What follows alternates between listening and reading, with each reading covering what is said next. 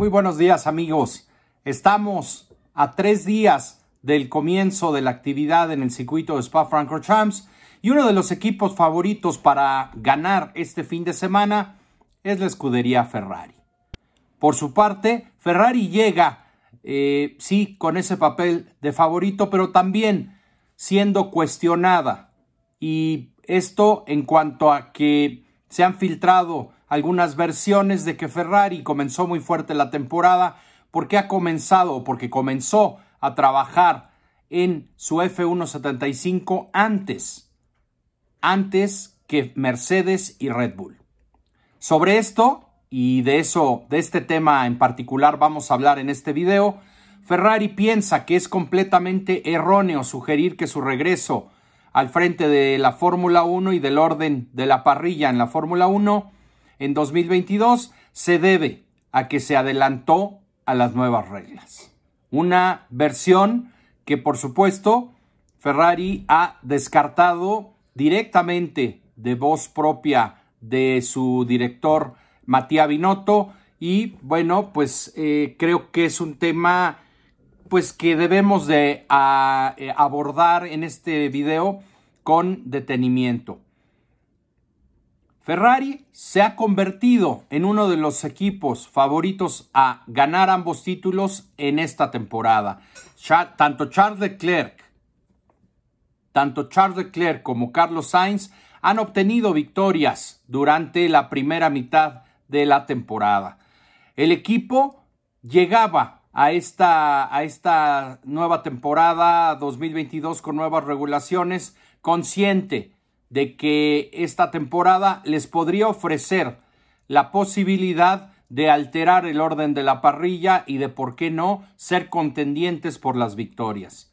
Ferrari se esforzó al máximo para garantizar que su F175 fuese lo más competitivo posible. De la F175 empezaron a surgir versiones principalmente desde Inglaterra en donde sugerían que Ferrari había hecho un mayor progreso que sus rivales eh, durante el invierno pasado porque había comenzado antes la fabricación y preparación de su modelo 2022.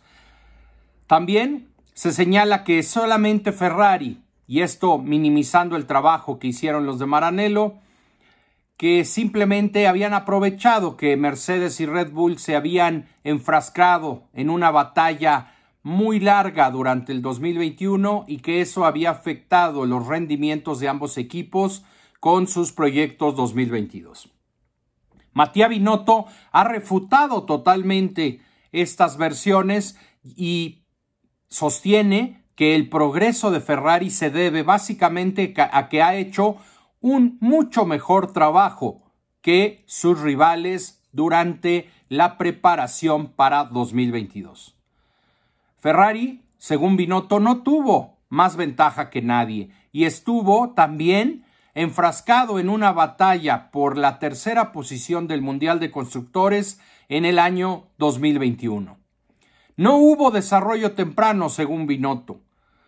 Y bueno, directamente en declaraciones de Matías esta, eh, en estos días previos al Gran Premio de Bélgica, ha señalado que no le parece que estas eh, versiones afirmen que, la, que, el buen estado de forma inicial de Ferrari en 2022 solamente se deba a, a una ventaja inicial en cuanto al tiempo de desarrollo y fabricación de la F175. Y menciona, no me parece que sea injusto que se mencionen estas versiones.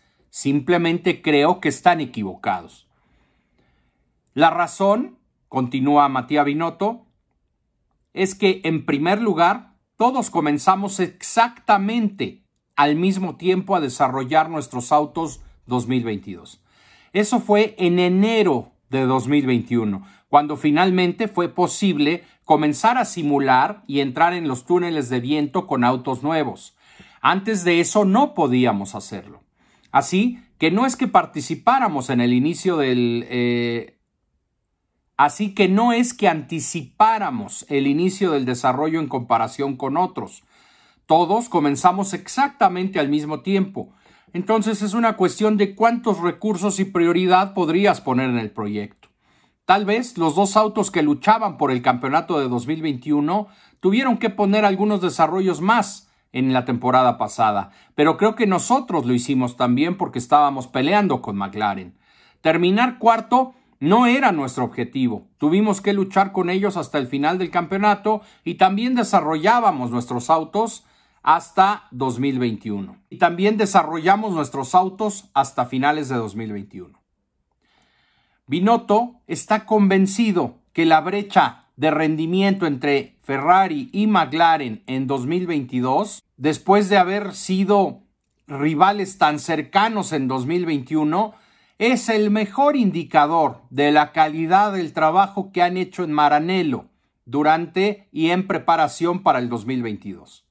Binotto cierra con eh, más afirmaciones y dice que bueno, que ciertamente el enfoque de poner el desarrollo en 2021 no fue tan intenso como el que puso Mercedes y Red Bull por parte de los italianos. Pero no creo que haya sido tan diferente a los otros equipos en la parrilla y hoy están detrás, afirmó Mattia Binotto. Ferrari Amigos, si ustedes recuerdan, estaba peleando con McLaren y McLaren, por supuesto, también estaba enfrascado en una lucha eh, en donde el objetivo no era otro, sino que batir a Ferrari en 2021. Y bueno, aquí señala Binotto que ellos le pusieron prioridad a 2022, pero el resultado final, bueno, ha sido muy bueno para ellos y cree que en 2020 y 2021 Ferrari no ha rendido al nivel de la verdadera capacidad de Ferrari.